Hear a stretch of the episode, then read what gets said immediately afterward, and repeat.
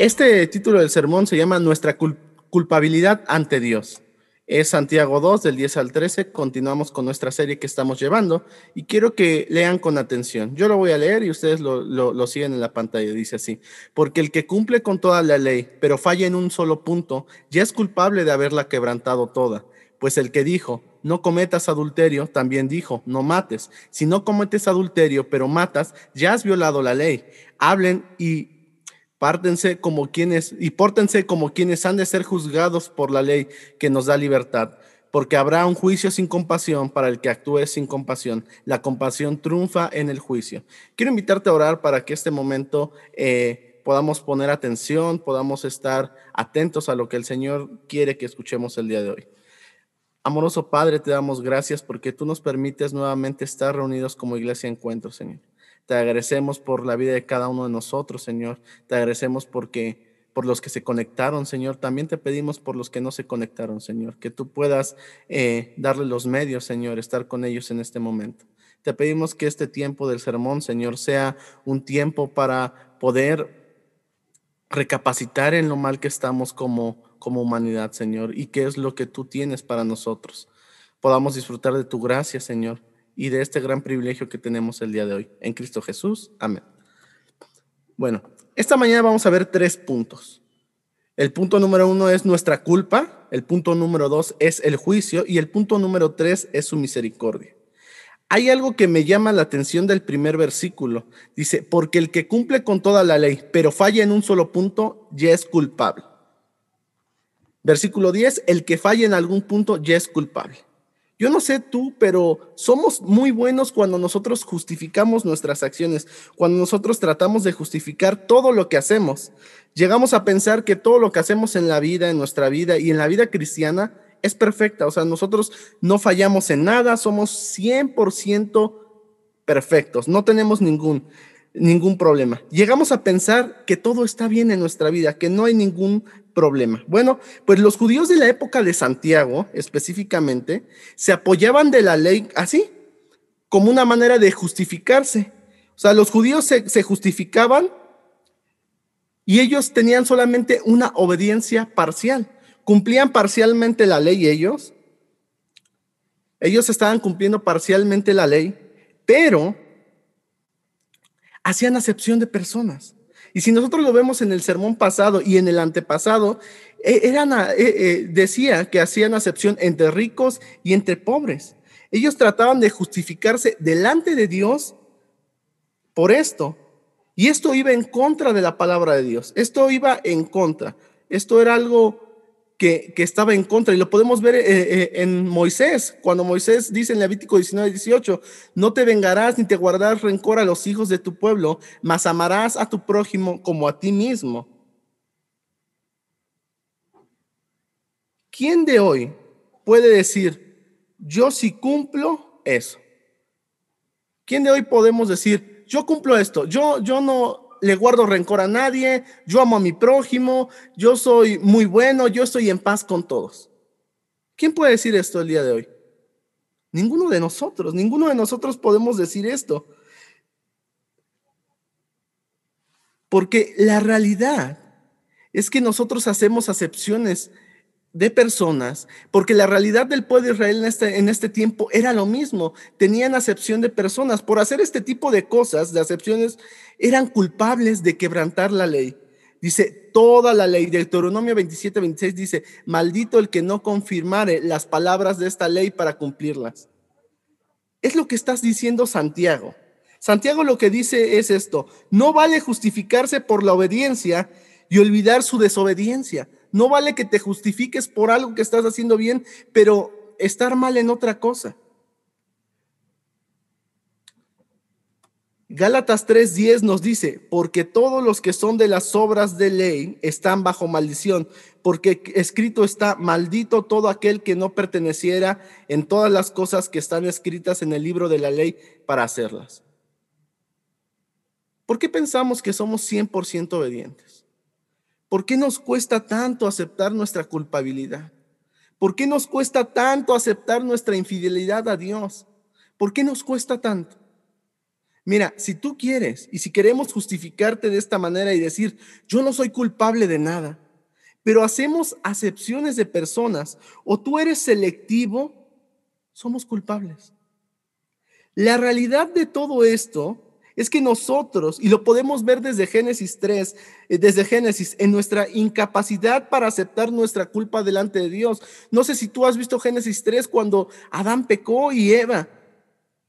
Adán se justificó y le dijo, es que es la mujer que tú me diste. Adán trató de justificarse delante de Dios, yo no hice nada, tú fuiste el que me diste a esta mujer y es culpa de ella. Pero nosotros tratamos de justificarnos delante de Dios. Y, quiero eh, que leas el versículo 11 ahí en, este, en tu Biblia. Lo voy a regresar tantito, versículo 11. Pues el que dijo, no cometas adulterio, también dijo, no mates. Si no cometes adulterio, pero matas, ya has violado la ley. ¿Qué es lo que hace en estos momentos? ¿Qué es lo que hacemos en, estos, en este tipo de momentos? O sea, si nosotros escuchamos esto, estos tres, estas tres, no matar, este, no violar, no transgredir, nosotros podemos decir, bueno, nosotros no matamos. Y nos justificamos delante de Dios porque piensas que no estamos asesinando a nadie, porque pensamos que no es adulterio y decimos, Dios no me va a juzgar porque nosotros no estamos matando, nosotros no estamos cometiendo adulterio. Pero la realidad es que somos culpables. La culpabilidad no se encuentra solo, solo en el acto, sino en el pensamiento de hacerlo. El que dijo no matarás, que fue Dios, y después Jesucristo dijo en Mateo 22, mas yo os digo que cualquiera que sin razón se enoja con su hermano, estará en peligro de juicio y cualquiera que dijere a su hermano raca está en peligro de concilio, cualquiera que le diga fauto estará expuesto al infierno. Jesucristo dice que la culpabilidad viene antes del motivo, antes del acto, o sea, el motivo de, de por qué lo estás haciendo. Tú y yo somos incapaces de aceptar nuestra culpabilidad. Señalamos las faltas de los demás, pero estamos justificando las nuestras. No sé si, a ti te ha pasado, pero a veces cuando señalamos la falta de alguien más en la iglesia o de alguien más en el trabajo o de alguien más en otro lugar, estamos juzgando a esa persona, pero sin primero señalar nuestras faltas y creemos que nosotros somos perfectamente obedientes y que no tenemos nada de por qué aceptar nuestra culpa. Pero la realidad no es esta. Tú y yo somos incapaces. Es por ello que Cristo viene y acepta nuestra culpa delante del Padre. Y esto nos lleva al punto número dos, el juicio. Dice así, hablen y pórtense como quienes han de ser juzgados por la ley que nos da libertad. Hablen y pórtense. Me llama mucho la atención esta parte. Hablen y pórtense. El creyente debe ser constante. Si alguien de ustedes sabe, se tiene que ir, este, te quiero contar un ejemplo. Cuando yo eh, quise entrar al seminario para estudiar de pastor, cuando yo quise ser eh, eh, pastor, cuando yo quise decir, yo quiero entrar al seminario, yo quiero estudiar, lo primero que fui, que hice es llegar a, mi iglesia y me presenté ante el pastor y ante el consistorio. Y yo les dije, ¿saben qué? Yo estoy seguro de que Dios ha hecho un llamado a mi vida yo estoy 100% seguro de esto. Y lo que hace el consistorio y lo que hace el pastor es que eh, te ponen en una entrevista. Entonces te agendan una entrevista y ya te sientas y te empiezan a preguntar muchas cosas. Entonces, yo quería ser pastor y tenía que ser transparente yo en rendir cuentas a la iglesia, rendir cuentas, porque la iglesia, el pastor y los ancianos me preguntaron preguntas muy básicas. Me preguntaron, ¿qué es lo que crees? ¿Crees en la Biblia? Eh, me preguntaron mi testimonio, mi historia, ¿crees en la palabra de Dios como máxima autoridad de tu vida? Y una serie de preguntas más que eran básicas para un cristiano. Pero no fue solo eso, sino que ellos se dieron a la tarea de investigar para ver si, si lo que yo decía era, era verdad. Si yo decía, es que yo estoy trabajando en la iglesia, si yo estoy ayudando a la iglesia, entonces ellos fueron directamente eh, con las hermanas o los hermanos donde estaba yo trabajando para saber eso. Y empezaron a hacer una serie de investigación y fue una serie de procesos que tuve que pasar. Pero tú podrás decir, pero ¿por qué es así? Es muy, es muy tedioso un proceso así.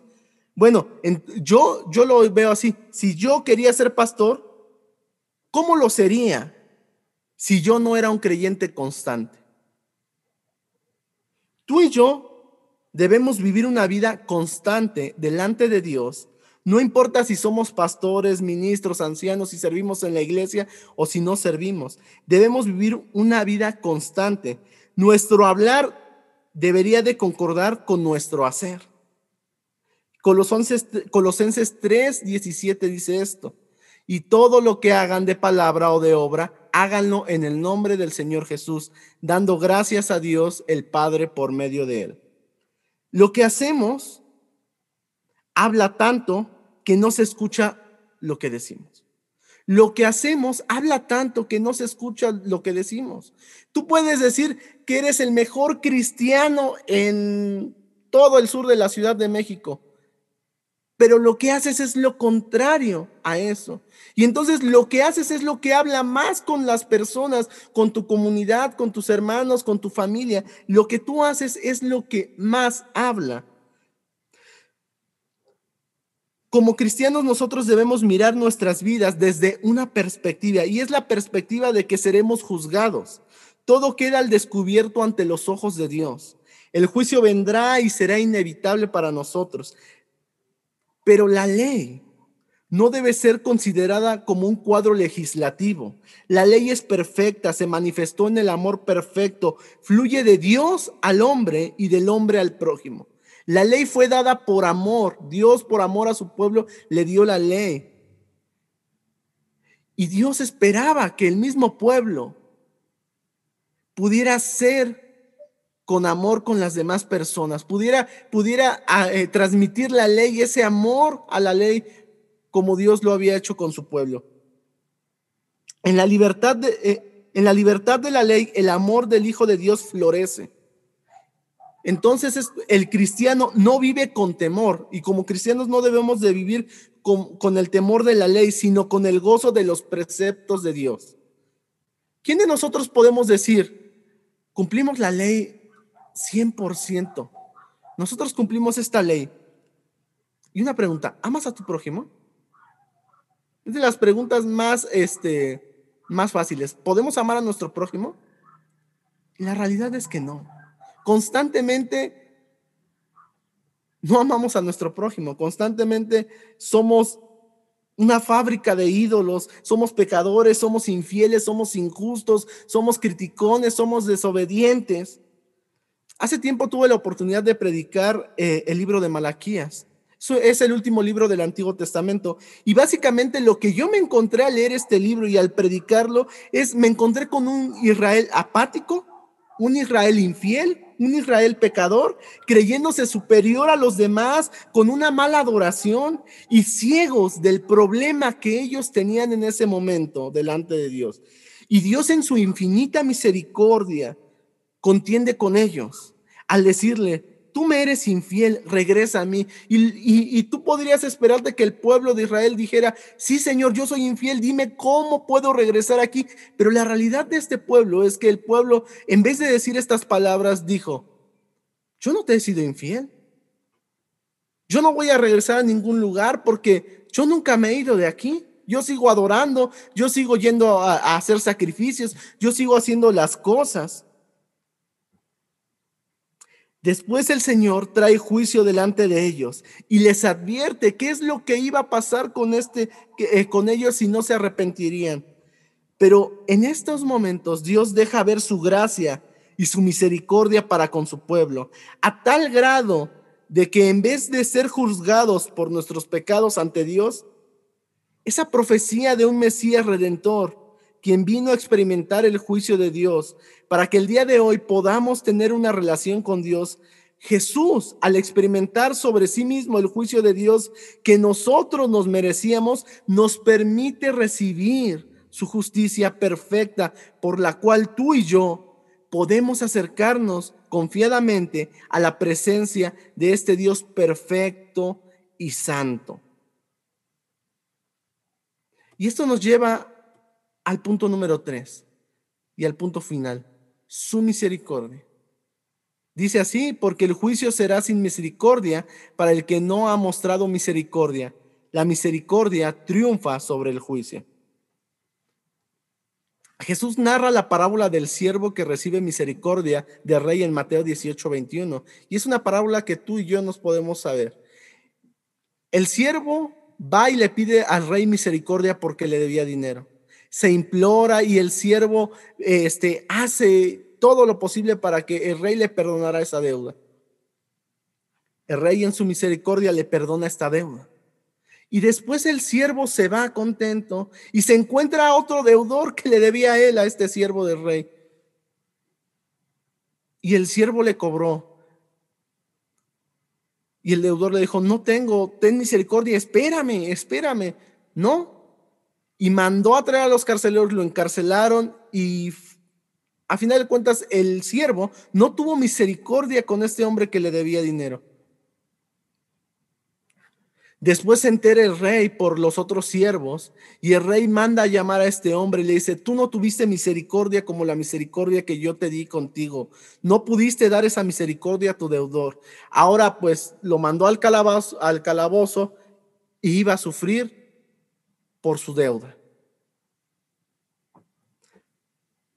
Dios nos concede gratuitamente su misericordia. Pero lo que espera es que tú y yo podamos imitarlo.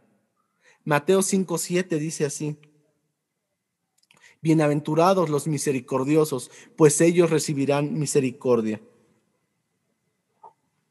Jesucristo lo dijo, hermano. Pablo lo dijo, Santiago lo dijo. ¿Por qué nosotros pensamos otra cosa? ¿Por qué nosotros pensamos otra cosa? La acepción de las personas no es válida. Tratar a los creyentes de una manera y a los no creyentes de otra porque no creen lo mismo que tú no es válido.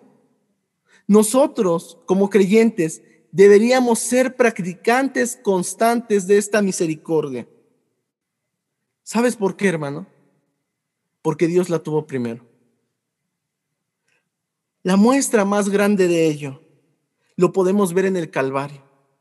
Aquella cruz que Jesucristo no merecía. Y Jesucristo por amor a nosotros nos sustituyó. Era una cruz donde tenía puesto nuestro nombre. Para que hoy nosotros pudiéramos extender esa misericordia que Dios tuvo con nosotros a través del Evangelio, a través de la iglesia. Y estos versículos de Santiago nos enseñan nuestra triste realidad al descuidar la misericordia de Dios. La misericordia nunca se puede ganar, no es algo que nosotros podamos comprar. Debemos mirar a aquel que la concede para que nosotros podamos extender esa misma misericordia a través del Evangelio. Te invito a orar esta mañana. Señor, te agradecemos porque tú eres infinitamente misericordioso. Gracias por aquel sacrificio de Cristo, Señor. Gracias porque a pesar de ser infieles, de ser pecadores, de ser injustos, de no ser misericordiosos, Señor, tú extiendes tu gracia y tu misericordia para con nosotros, Señor. Señor, por favor, ayúdanos a imitar esa misericordia con el pobre, con el desamparado, con las personas que no creen lo mismo que nosotros creemos, con las personas que no piensan de la misma manera que nosotros llegamos a pensar. Ayúdanos, Señor, por favor, a tratar de ser luz en este mundo hostil. En medio de esta pandemia, ayúdanos, Señor, a poder extender esa misericordia a la Ciudad de México, a nuestra delegación, Señor. Gracias, Señor, porque tú eres misericordioso, bondadoso, Señor, con cada uno de nosotros. Te pedimos esto, Señor, y te pedimos que este momento y esta, eh, estos tres versículos puedan marcar algo en nuestra vida, Señor.